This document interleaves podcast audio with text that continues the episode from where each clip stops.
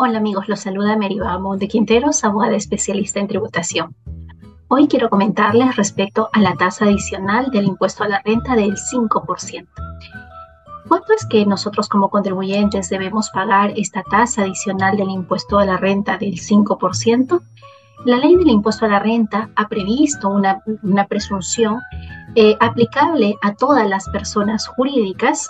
es decir, no aplican a las empresas unipersonales en el supuesto en el que estas personas jurídicas realicen la entrega en especie o en efectivo de gastos que constituyen disposición indirecta y que son pasibles de haber beneficiado a los socios participacionistas al titular de una IRL, por ejemplo, y que se infiere de que estos gastos no sustentados, estas operaciones no reales o que por las cuales se han emitido comprobantes que no reúnen los requisitos, califican como un supuesto de distribución de dividendos. Entonces, el contribuyente de la tasa adicional del impuesto a la renta siempre va a ser una persona jurídica, no aplica para empresas unipersonales. El supuesto de hecho de esta tasa adicional, de la aplicación de la tasa adicional, está basado en la existencia de gastos no sustentados o que no son susceptibles de posterior control tributario porque no es posible determinar el verdadero destino. Y vamos a entender por este tipo de gastos, por ejemplo, aquellos gastos sustentados con comprobantes de pago falsos en los que el emisor no se encuentra inscrito en el ROC o cuando el emisor consigna un domicilio fiscal falso o el documento en verdad ha sido emitido para respaldar una operación inexistente o no real también se aplicará la tasa adicional del impuesto a la renta en aquellos supuestos en los que eh, exista la emisión de comprobantes de pago no fidedignos por tratarse de comprobantes de pago que no reúnen los requisitos mínimos para ser considerados como tales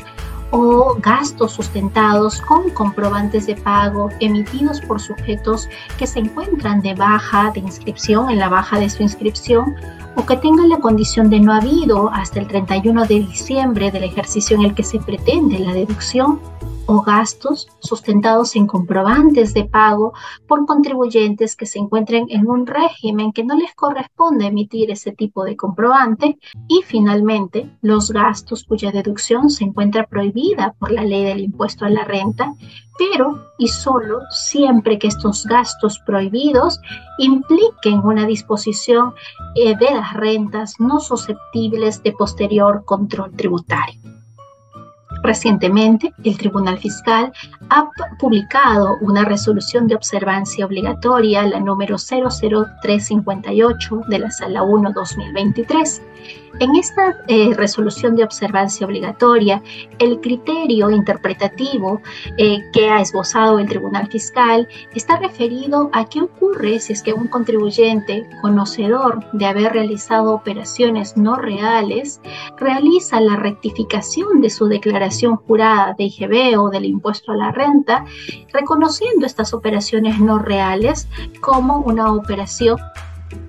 no le genera derecho a crédito fiscal.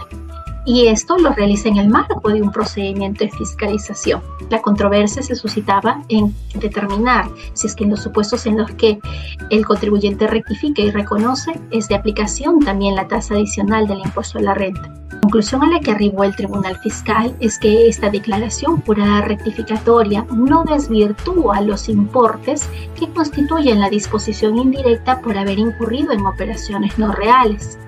Este criterio de observancia obligatoria no discrepa en modo alguno de la resolución 07308 de la Sala 2 del 2019, también es de observancia obligatoria, señaló que cuando el contribuyente en el marco de un procedimiento de fiscalización realiza una declaración jurada rectificatoria y esta ha surtido efectos porque determinó una mayor obligación tributaria, entonces ese reconocimiento no va a calificar como un reparo realizado por la administración tributaria mientras que la resolución de observancia obligatoria 358 de la Sala 1 del 2023 está referida a que este reconocimiento en la declaración jurada rectificatoria no implica de que no haya existido esta disposición indirecta de rentas que se encuentra subsumido en los determinados gastos considerados como operaciones no reales como base imponible de la tasa adicional del impuesto a la renta. ¿Cuándo es que debemos, debemos, pagar esta tasa adicional del impuesto a la renta? El artículo 55 de la ley del impuesto a la renta ha señalado que la oportunidad para el pago de la tasa adicional se suscita en tres momentos. El primer supuesto está referido a que debe abonarse al fisco esta tasa adicional del impuesto a la renta al mes siguiente de efectuada la disposición indirecta en el caso en el que se haya podido identificar cuándo es que se produjo esa disposición indirecta. Pero cuando no se puede identificar en qué momento se efectuó esta disposición indirecta, el impuesto, esta tasa adicional del 5% del impuesto a la renta, debe abonarse al fisco en el mes siguiente en el que se haya devengado el gasto.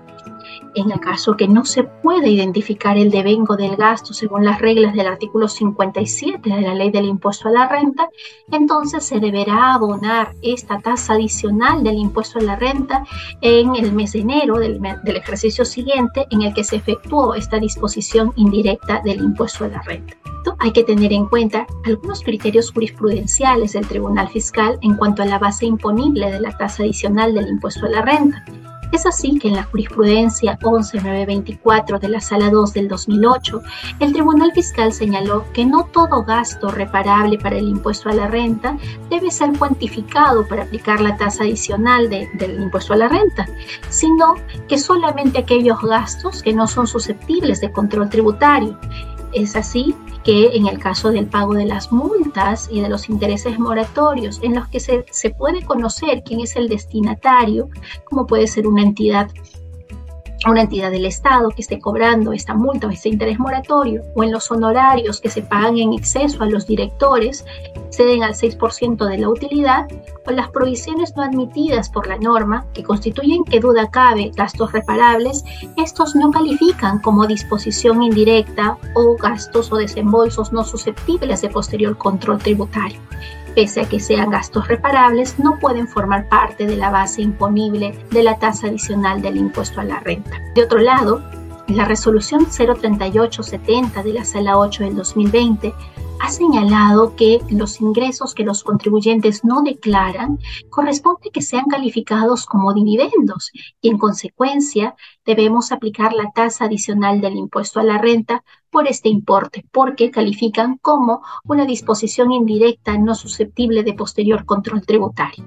Si tenemos ventas por las cuales no hemos facturado o tenemos movimientos en nuestras cuentas bancarias que no se condicen con nuestras facturas o nuestros comprobantes de pago emitidos, esos ingresos no declarados van a tener que ser reconocidos como base imponible de la tasa adicional del impuesto a la renta del 5%. Finalmente, comparto con ustedes la RTF 928 de la Sala 3 del 2020, en la cual el Tribunal Fiscal dejó sin efecto un reparo de la Administración Tributaria que pretendía considerar como base imponible de la tasa adicional del impuesto a la renta el ajuste realizado en aplicación de las normas de precio de transferencia el Tribunal Fiscal señaló que este ajuste de valor de mercado eh, aplicando las normas de precio de transferencias no acredita que se haya efectuado una disposición indirecta de la renta susceptible de control tributario y por tanto no cabe la aplicación de la tasa adicional del impuesto a la renta sobre este concepto. Deseo que esta información les sea de utilidad.